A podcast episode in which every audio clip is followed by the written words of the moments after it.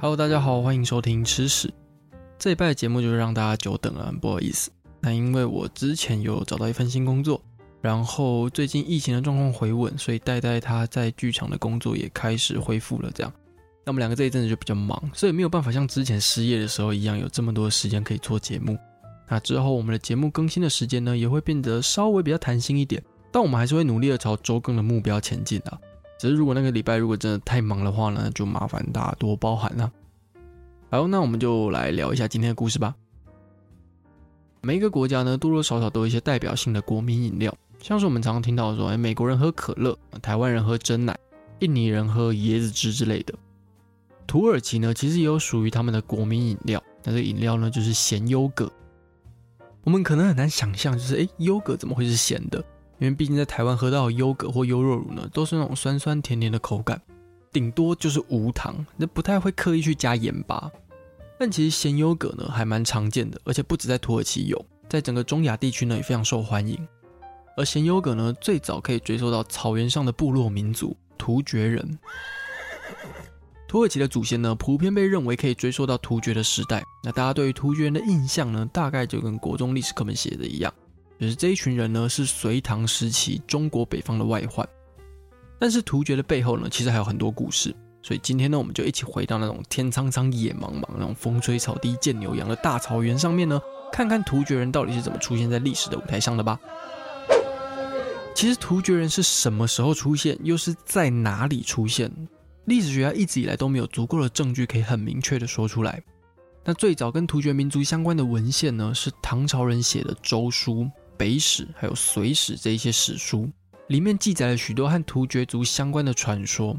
不过这些传说对于突厥到底是从哪边起源的说法都很不一样。有人说呢，在蒙古和新疆交界的阿尔泰山；那有人说呢，是在俄罗斯贝加尔湖东边的草原；还有人说呢，是在更西边靠近咸海的地方。如果你把刚才讲到这三个地方去 Google Map 搜寻一下的话呢，你就会发现这三个地方距离超级无敌爆炸远的。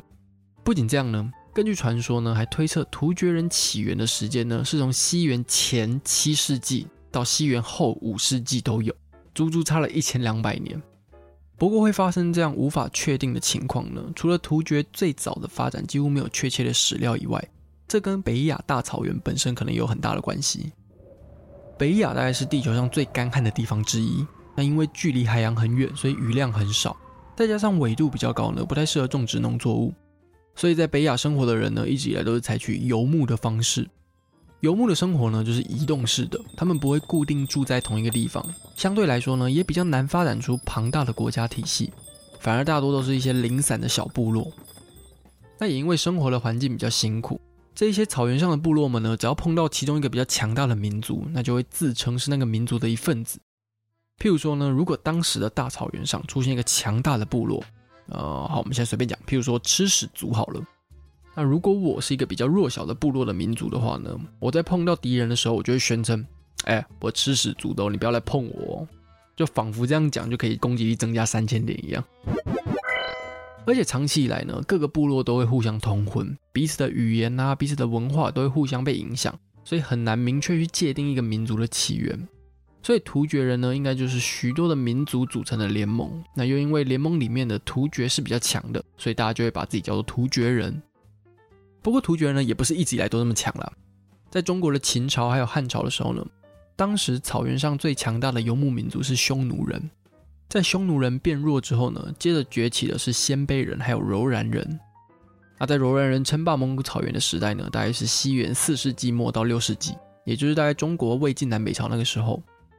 当时的突厥人呢，是住在蒙古还有新疆交界的阿尔泰山附近，因为那个地方产铁，所以柔然人呢就会把突厥人当作制造兵器的奴隶。柔然人跟其他草原民族一样，不但一直往南骚扰当时的北魏，也不断压榨旁边的小部落。那旁边的小部落被弄到很不爽之后呢，就决定要联合起来出兵反抗柔然。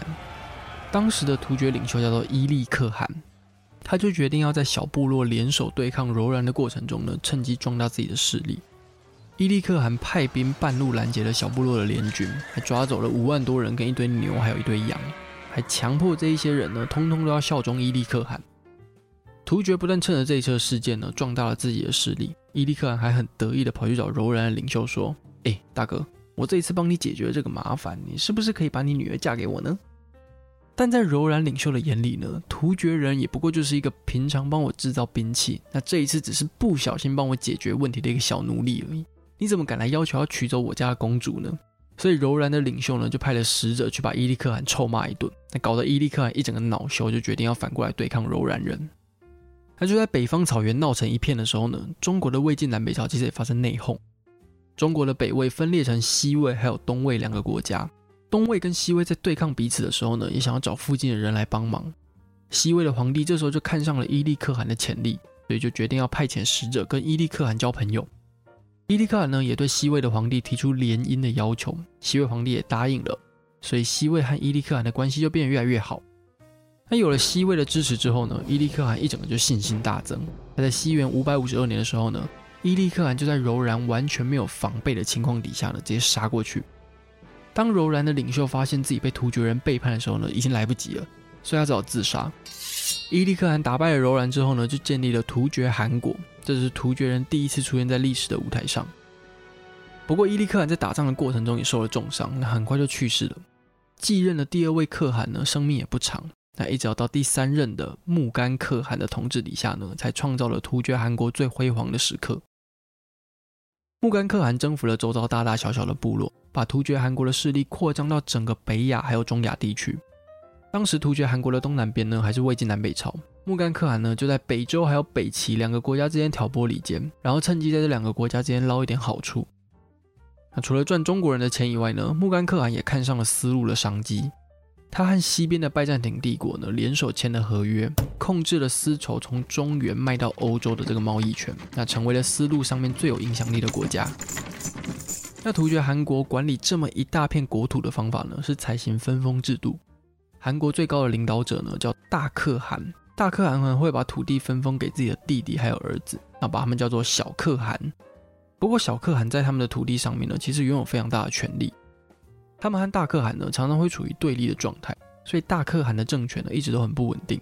像是伊利可汗在建立突厥汗国的时候呢，他的弟弟士典密呢，就是西边的小可汗。所以当突厥汗国的领土开始往西边扩张的时候呢，世典密还有他后代子孙的势力也逐渐包含到了中亚地区。再加上西边小可汗的领土呢，又涵盖丝路的范围，所以这些西边的小可汗呢，就变得越来越有钱，然后他们的势力呢，甚至会超越大可汗。这一件事情呢，最终也导致突厥分裂，变成了东突厥还有西突厥两个不同的国家。但是历史学家对于突厥是什么时候分裂也有各自不同的说法。有一些学者认为呢，一开始士典密建立的突厥汗国跟东边的伊利可汗建立的政权就已经是两个不同的国家了。也有学者认为呢，突厥汗国是在中国隋文帝的挑拨离间之下呢，才正式分裂的。而中国进入了隋朝之后呢，突厥就是他们北边最大的外患。所以，对于隋文帝来说呢，要怎么削弱突厥的国力就变得非常重要。隋文帝在大臣的建议之下呢，采用远交近攻的策略。他派使者去跟西边的达头小可汗交朋友，并且承认西突厥的国家主权。啊，这让东边的沙波略大可汗就非常的不爽，也非常紧张。一部分的原因是因为达头小可汗明明就是一个小可汗，却被隋朝当成是一个国家的领导人来对待。那这样，那沙波略现在是这样被大家当盘子，是不是就不被大家看在眼里吗？沙波略一部分呢也会担心，因为西突厥其实已经掌握了丝路的商业贸易，但如果西突厥又跟中国联盟的话呢，西突厥会变得越来越强，那他这个身为大可汗的位置呢，可能真的要换别人坐了。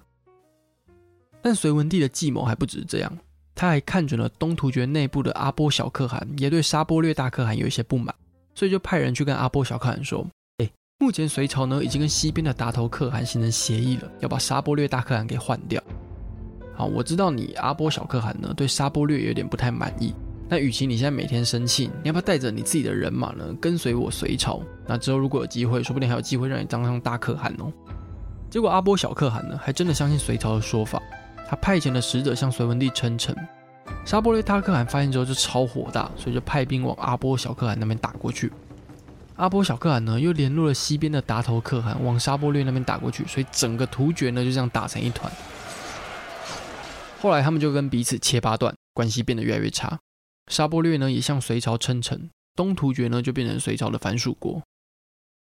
从这个时候开始呢，东突厥的发展就跟中国息息相关。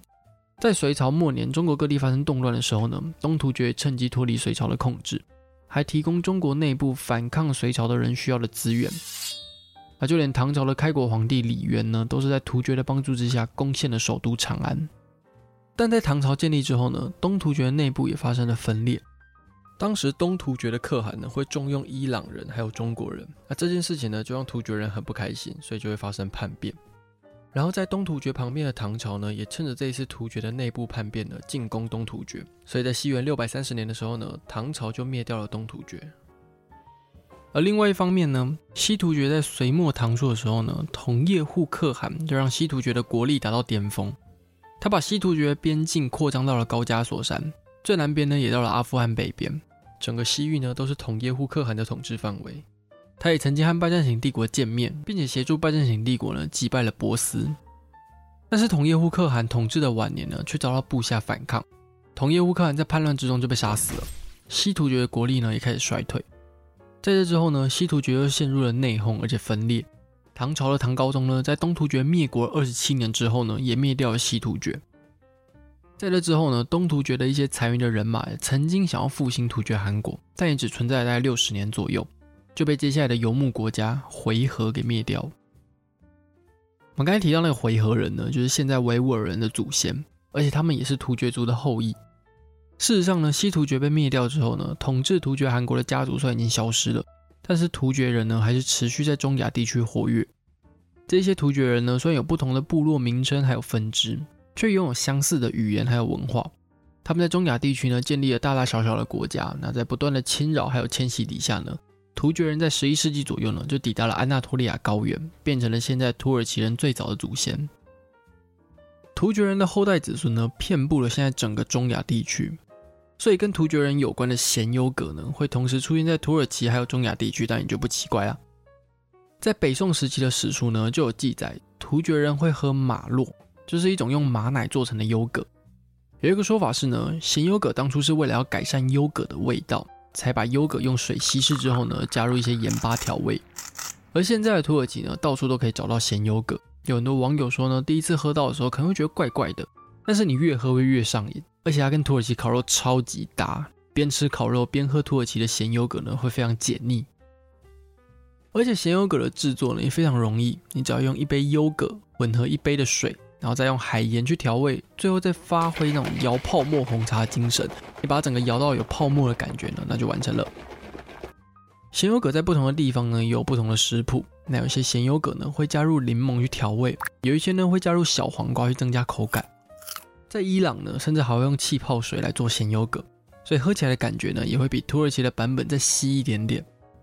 土耳其的西北边呢有一个城市叫做苏苏尔卢克。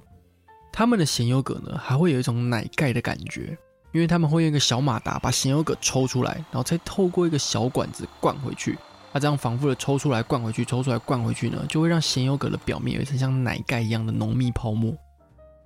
所以，就算一样叫咸优格呢，你在不同的地方有不同的吃法或者是不同的口感。所以，如果之后有机会去中亚地区或者是土耳其的话呢，可以去试试看哦。